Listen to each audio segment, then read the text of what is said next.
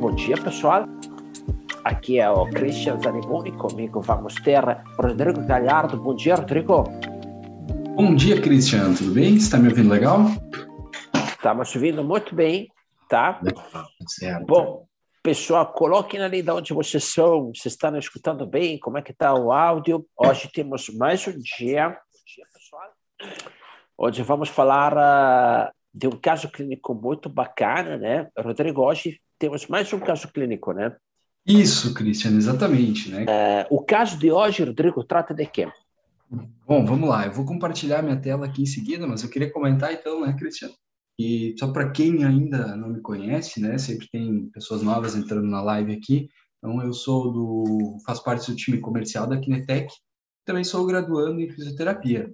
Então por isso até o momento eu apresento casos clínicos dos nossos parceiros, né? Mas quem sabe a partir do ano que vem eu possa começar a criar os meus casos clínicos também como uhum. fisioterapeuta, né? Então, uh, depois disso a gente começa a trazer aí material também, uh, junto com os nossos colegas e parceiros, né?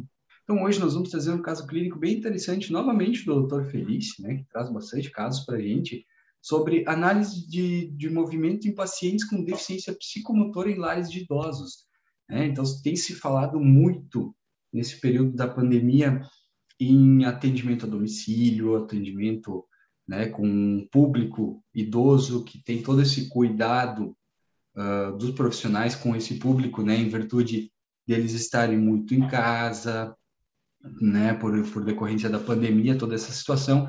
Então, aqui, a gente vem trazendo um caso clínico que ele não está completo, né, um caso clínico que mostra as avaliações iniciais e eles ainda estão trabalhando no plano de tratamento para um momento posterior a gente apresentar os resultados finais desses testes. Mas aqui é interessante que a gente mostra uma rotina de atendimento, certo?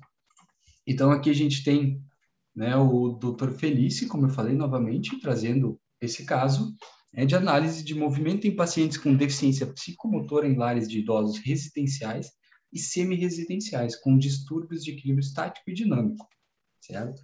Então, ele traz para a gente aqui inicialmente o termo psicomotor, que refere-se às conexões feitas entre as funções mentais e neuromusculares. Né? A deficiência psicomotora ela ocorre quando há uma ruptura entre essas duas conexões.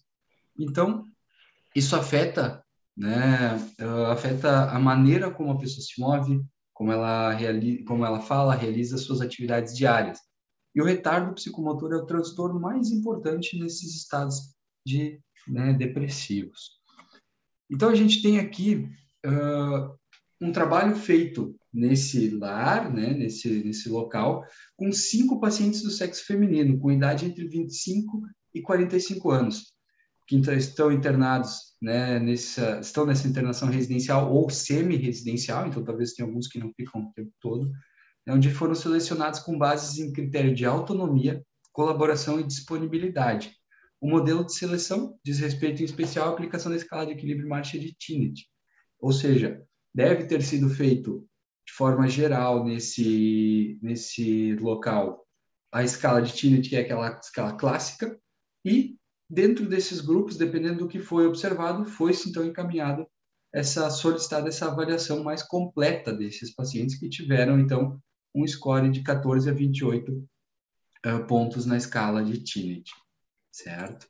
Uh, aqui tem mais uma questão, então, dos recursos sintomáticos. Todos os pacientes não, re, né, não relataram sintomas de dor, mas instabilidade postural com distúrbios do equilíbrio estático dinâmico, dificuldade em caminhar e coordenação motora né, apresentados. Então, são pacientes que têm dificuldade, às vezes não apresentam especificamente uma dor, né? Uh, aquele público geral, que a gente tanto fala, né? O público que está em casa, que muitas vezes não pode mais praticar sua atividade física no parque ou sair para né, o seu passeio. Então, né, um público que requer bastante cuidado. Tem toda a questão que o Fábio Revelato sempre traz para a gente nas lives dele, né, Cristiano? Me lembrou bastante esse público que ele atende, que ele fala uh, com tanto carinho, né, que precisa de um zelo. O público muito... do Josimar, do Fábio Revelato. Exato. Sim. Exatamente. Sim. E, e, un dettaglio, tá, Rodrigo, é que a Itália, o Felipe Piccarello é italiano, né? Acho que é napoletano. Uhum. E a Itália é um dos países com mais idosos né? Então, na Itália, já na realidade muito uh, presente, tá? Uh, de ter muitos idosos, assim, a quantidade de idosos enorme, né? Então, uh, eles lá estão uh, tentando já encontrar caminhos uh, para organizar melhor a sociedade que está tendo esta população em grande aumento, né? Uhum. Exatamente. Então, assim, inicialmente ainda, né, o doutor Felício, sua equipe, enfim, fizeram alguns testes clínicos, né, o teste de Romberg, a escala de Fukuda, teste de Caio e o teste de Alto. Então, são testes né, realizados uh, para complementar. Além disso, né, desses testes clássicos, foram feitos, então, os testes instrumentais. Então, foi feito o teste de equilíbrio, com, de, com um teste de equilíbrio de 30 segundos, bipodal, de olhos abertos e de olhos fechados. Né, a gente já trouxe ontem também esse teste de equilíbrio, que, como a gente falou, está sendo muito utilizado em várias áreas. É um teste que tu vai escolher o tempo, vai escolher bipodal ou unipodal, olhos abertos ou olhos fechados, e o paciente, com o sistema acoplado a nível de S1, vai fazer esse teste, né, onde a gente vai aqui observando né, o centro de equilíbrio dele se deslocando na tela e o objetivo é estar mais próximo da, da do encontro das, dos, das duas linhas tracejadas, né, que seria o centro. Após finalizado esse teste, nós temos uma série de informações muito importantes respeito ao equilíbrio desse paciente. Né? Então, aqui está o resultado. Né? A gente avalia um ângulo de oscilação, né? ou seja, né, para qual o lado que esse indivíduo está né, oscilando mais. Dificilmente vamos conseguir ter essa precisão nos testes clássicos, né, que tinham sido realizados anteriormente. Nós temos aqui uma área de elipse, Christian, muito alta, comparado até aos resultados, testes uh, do, do, do, caso clínico de ontem. Quem não viu o caso clínico de ontem, está no YouTube, né, Cristiano? Para poder analisar é, também. Sim, acho que acho que estão editando para deixar ele mais. Uh, isso, mais, isso. Uh, fica, fica ali por algumas horas e depois o pessoal do marketing tira. Então, quem não viu, dá uma corridinha lá. Ou depois a gente pede para a gente, a gente envia o material depois editado, tá? Uh, nós temos aqui um ângulo de oscilação antero-posterior e médio-lateral, assim como as velocidades das oscilações, que são bastante altas também. Né? Uh, como eu disse, neste, neste caso clínico aqui, nós ainda não temos os resultados finais, né, que estão sendo trabalhados, mas a gente tem uh, comparações em outros testes, né? Tem bastante trabalho do Dr. Guilherme, como o Cristian mesmo citou, que mostra esses dados aqui considerados bastante altos. Tá? O teste de marcha, tá? então foi feito o teste de marcha clássico, onde o paciente vai com o sistema também a nível de S1 realizar essa marcha por alguns metros, né, uns 7 metros, de volta, enfim. O sistema vai fazer as médias e os desvios padrões dos passos, das passadas, né, e vai calcular uma série de parâmetros, como aqui, por exemplo, um índice geral de simetria, né, que a gente vai entender um pouquinho melhor logo em seguida, onde a normalidade seria acima de 90%. Como a simetria desse indivíduo só atingiu 66%, já ilustra aqui em vermelho. Se ele atinge a normalidade, fica em, em verde. Né? Assim como a velocidade muito baixa, né? o parâmetro de velocidade baixa é algo bastante preocupante, né, Cristian? Principalmente para esse público. Sim. Assim como a cadência também. Né? O, o que, que a gente vê de, de, dado também bastante interessante aqui é uma propulsão bastante assimétrica, onde uh, no lado aqui, no lado direito, né, 5.51 dentro da normalidade e o lado esquerdo 3.6. Né? Então essa aqui é um dos parâmetros que norteia a simetria também, né? Então a gente tem aqui membro direito e esquerdo trabalhando de forma muito diferentes, o que é muito preocupante. Né? Essa, essa propulsão ela pode gerar uh, instabilidades, né? pode gerar uma compressão na, na região coxofemoral, né? dentre outros. Uh, sim. É, quando tem acarretar, né? pouca força, sim, né?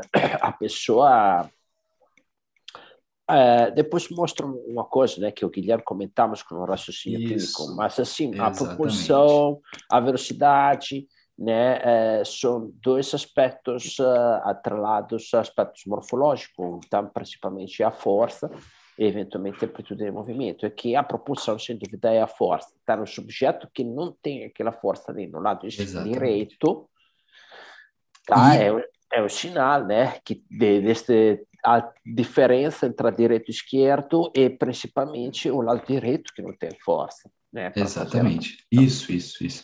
E, e, a gente vê que, que o lado esquerdo, então, ele está em 5,51, ele está ali, né, no limite. Está então, no limite. O ideal seria Sim. também né, ganhar. Eu gosto muito daquele caso clínico apresentado pelo Thiago Marta, que ele faz o teste de equilíbrio bipodal para atletas que um atleta de basquete que teve a torção de tornozelo onde o equilíbrio unipodal direito, que era o, o lado não lesionado, estava muito baixo, né, um, índices muito baixos, e o lado esquerdo ele nem conseguiu realizar. Depois ele aumentou os dois parâmetros, né, o, os dois membros melhoraram os parâmetros do equilíbrio. Então aqui também, mesmo fazendo um trabalho sobre o membro que tem menos força, o lado contrário também vai ganhar bastante, provavelmente. A gente vê também a mobilidade da pelve aqui dentro dos uh, gráficos nos três planos. Né? Aqui foi feito só o recorte para esse teste uh, da, da rotação da pelve, né? onde a gente vê aqui a faixa escura seria a normalidade da rotação dentro da fase apoio-balanço, né? E a gente vê principalmente o lado direito aqui bastante uh, fazendo um, mantendo uma rotação externa. Né? Então a gente tem ali parâmetros bastante. É, o, o, o paciente que ele está plano, ele não movimenta Exatamente. a rotação. Não está tá criando ele tá rotação. Tá um bloco. É, exato. A PEV não, não roda, né? Aqui está né? clássico quando o paciente anda devagar.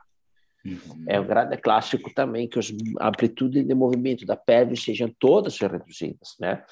É, então, é um paciente que aqui está meio que sapateando, assim, né? Andando muito, muito devagar é, na... na... Uhum. Lembrando, lembrando que o caso clínico, como eu digo, esse caso, né, esse estudo, ele está sendo desenvolvido. Então, uh, foram feitos, foram usados cinco pacientes e aqui tem recortes de um para exemplificar um pouco do trabalho que está sendo realizado. Uh, os testes, então, uh, que foram feitos ainda foi o teste de tronco. Opa, passei aqui sem querer. Né, que mostra a mobilidade na flexão e extensão. Esse aqui é o BioBit, novamente sendo, sendo protagonista aqui na avaliação.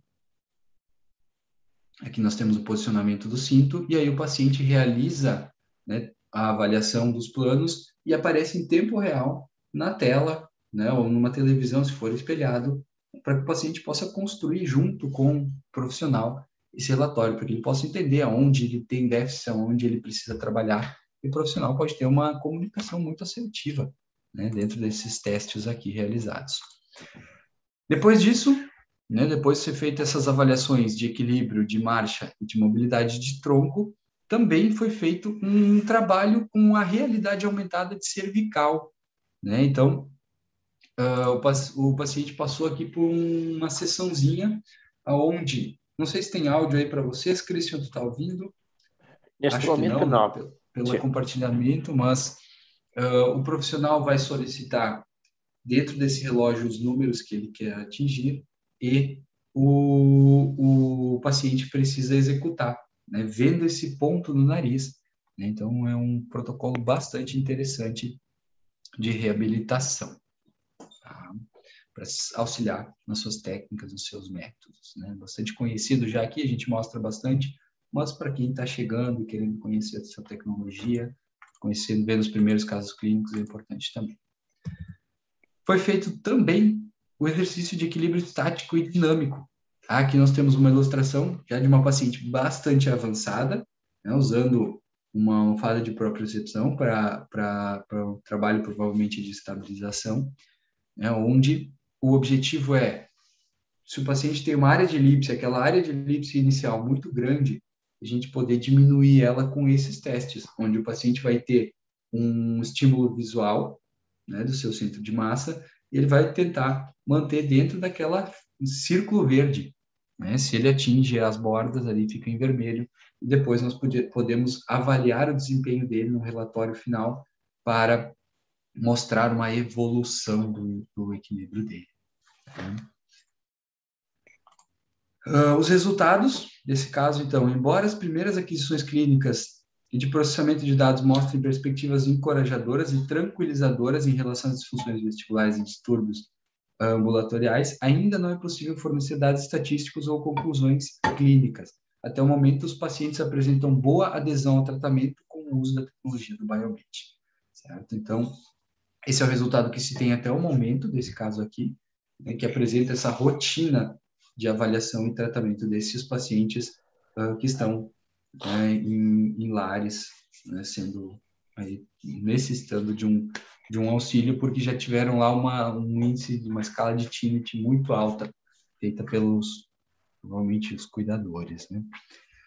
Uh, bom, finalizando aqui, Christian, eu acho que aqui é um dado, um, uma informação importante para quem está nos ouvindo, né? Esse é um caso que começou a ser avaliado há um tempinho, então talvez, né, agora com a ferramenta que não foi usada aqui, que é o, o teste de TUG, ah, Talvez a gente tá. tenha informações ainda que podem ser né, cruciais para esses pacientes. Né? Então, é, uh, comentando também que esse, esse sistema está em constante evolução, né, Cristiano? Então, foi depois, Sim. há pouco tempo foi lançado o TUG e, num futuro muito próximo aí, vários outros protocolos que a gente ainda não pode comentar muito, né? Sim. Nós tínhamos falado, aqui tem algumas referências, tá, que o Dr. Felício apresenta também, né? Se depois alguém tiver interesse em, em, ver um pouquinho melhor dessas referências utilizadas, manda um direct lá no Instagram que a gente envia para, para quem quiser uh, verificar também, certo? Uh, voltei, Cristiano, para aquela tela da marcha. Sim. Disse que tinha uma questão para comentar aqui bastante importante, não é? Bom, pessoal, é, então, deixa eu só fazer um comentário aqui para a Rita Guerra, né, que ela comentou, com, comentou que a mãe dela teve AVC e ficou com sequela na fala na marcha, tá? E aí ela, a mãe dela está fazendo hidroterapia três vezes por semana, que está melhorando o equilíbrio. E ela disse que ela é, é graduanda também, né? É, mas atua como pedagoga. E aí ela coloca que ela está fazendo prática com a mãe dela, né? Fazendo os testes e avaliações é, o que está aprendendo na faculdade, ela está treinando com a mãe dela. Então, Fantástico. Né, Fantástico. Desejamos uh, melhoras, né? tenho certeza que que você está fazendo um trabalho com sua mãe bem bem direcionado, né?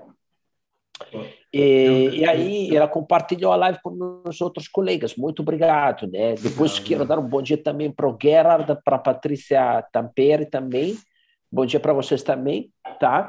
E agora, voltando aqui no assunto, tá, Rodrigo? Uh, a velocidade, a cadência, tá? Bom, pessoal, agora vamos encerrar a nossa live. Rodrigo, obrigado mais uma vez por ter compartilhado conosco esta é um caso clínico uh, bem interessante. Na verdade, ali é uma avaliação de grupo, né? Um Exatamente. grupo grande de pacientes tá? Exatamente. E aí, pessoal, por quem quer uh, uh, conhecer um pouco mais o sistema, vocês sabem que o Rodrigo é à disposição para uh, detalhar também o sistema em reunião com vocês, onde ele pode passar outros conhecimentos, né? Sendo que ele é nosso consultor sobre a utilização destas tecnologias. Exatamente. Perfeito, Cristiano. Agradeço muito espaço, estamos à disposição. Obrigado então, pessoal. Bom dia. Forte abraço, pessoal. Tchau, tchau. Bom dia.